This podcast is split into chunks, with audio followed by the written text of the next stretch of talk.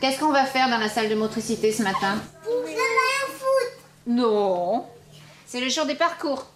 Le parcours. Non, d'abord, vous allez à la, à la salle d'hygiène avec Sylvie.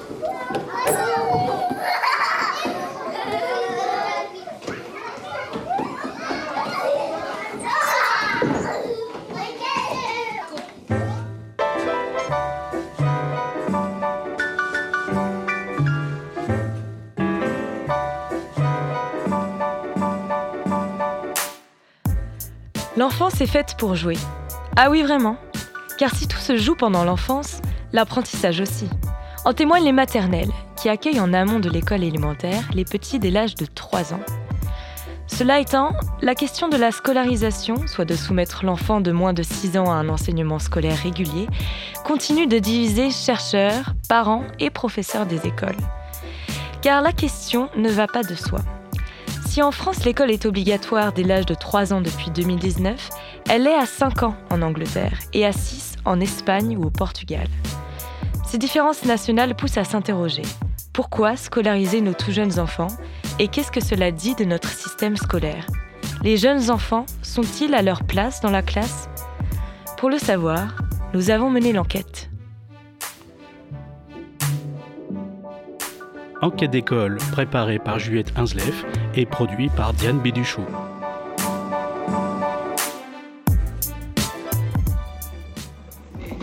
Et toi, en quoi consiste ce procédé?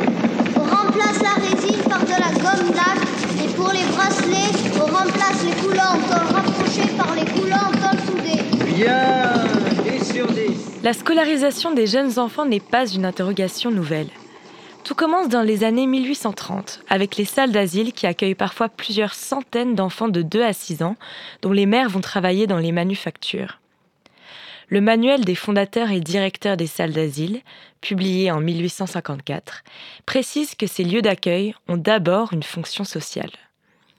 La transformation des salles d'asile en école maternelle est le fruit du travail de Pauline Kergomar. À la fin du XIXe siècle, cette directrice d'école, qui deviendra inspectrice générale des écoles maternelles, dénonce les conditions des salles d'asile. Elle milite pour la reconnaissance des besoins liés au développement affectif de l'enfant et introduit le jeu comme activité pédagogique principale, en plus de la lecture et du calcul. Le jeu, c'est le travail de l'enfant, c'est son métier, c'est sa vie.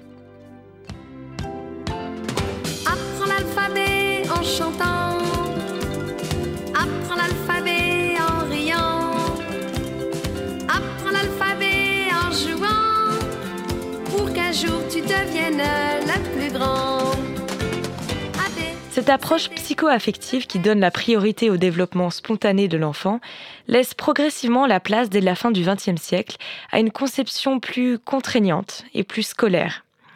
L'école maternelle devient la première étape d'une carrière scolaire qui doit transformer l'enfant en un être discipliné, le préparer à son métier d'élève et donc de citoyen. Laura, j'appelle les élèves de la toute petite section. Mathis, Nolan. Éline. Maintenant, j'appelle les, les enfants de petite section. On écoute Marie, Margot. Margot, Margot, Margot, Margot, elle est où? Ah. Allez, maintenant, j'appelle les élèves de moyenne section, le groupe des moyens. Léna. Des enfants disciplinés et prêts à entrer dans la grande école, voilà l'une des missions de l'école maternelle en France.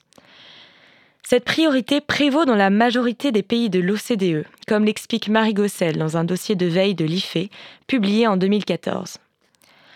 En France, certains reprochent à l'école maternelle de calquer l'école primaire et de ne pas laisser aux enfants le temps de jouer et d'imaginer. Ghislain Leroy, maître de conférences en sciences de l'éducation, parle à ce sujet de performance enfantine.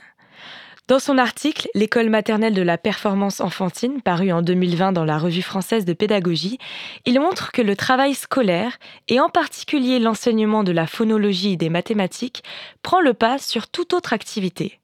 Moi, je sais déjà lire, alors quand je serai en CP, ben, c'est pas la peine d'apprendre à lire. En plus des apprentissages scolaires, l'école maternelle est aussi le lieu des apprentissages corporels. Cette dualité est d'ailleurs bien représentée par les deux figures qui se partagent la classe. D'un côté, le ou la professeur qui organise les activités pédagogiques. De l'autre, l'ATSEM, dont la mission originelle était de prendre en charge l'hygiène des enfants et la bonne tenue des locaux scolaires.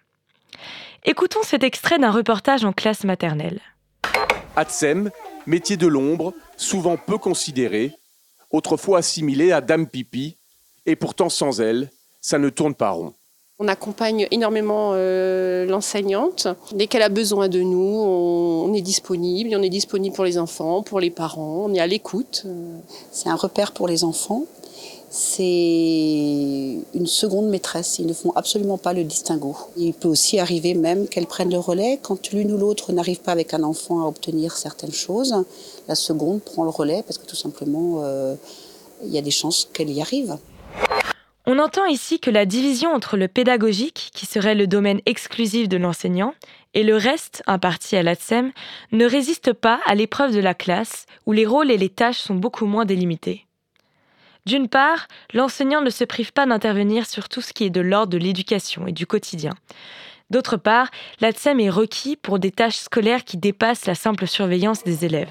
Qu'est-ce qui va, un petit doudou? Tu veux un petit doudou? Alors on dit beaucoup que l'école maternelle française est une de nos grandes réussites. Nous savons que ça ne peut pas être un simple prolongement de la famille. Nous savons aussi que ça ne peut pas être une simple anticipation de la grande école. Alors cela pourrait être, probablement, l'école de la découverte du langage, de tous les langages. Langage oral, bien sûr, mais aussi langage gestuel, langage du corps, langage de l'art, tout langage qui permette de se découvrir soi-même et d'entrer en communication avec les autres et avec le monde. Les mots de Philippe Mérieux, professeur en sciences de l'éducation dans une vidéo réalisée au début des années 2000, sont toujours d'actualité. Pour répondre à cet enjeu essentiel, une proposition est sans cesse débattue. Faut-il scolariser les enfants encore plus tôt? Dès l'âge de 2 ans, en particulier pour les plus défavorisés? Cette question divise la pédopsychiatrie.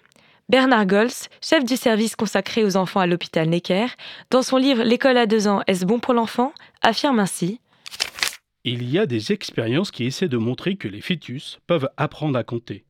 Donc on peut aussi transformer l'utérus en salle de classe si on veut. Et ça ne va pas arranger le développement des enfants.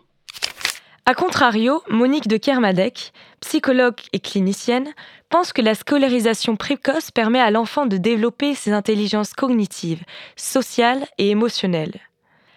Mais les bénéfices à long terme de cette mesure sont encore questionnés par une récente étude de France Stratégie, qui souligne d'ailleurs l'importance d'autres variables, telles que le milieu social ou le trimestre de naissance.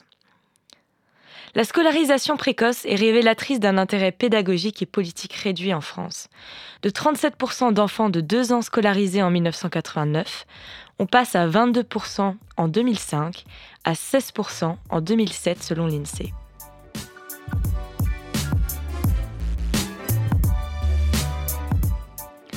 Lieu de transition entre le monde de la petite enfance et celui de l'enfance, véritable trait d'union entre la famille et le monde social, l'école maternelle reflète aussi notre manière de concevoir l'enfance, comme un temps à part ou comme le prélude de l'âge adulte.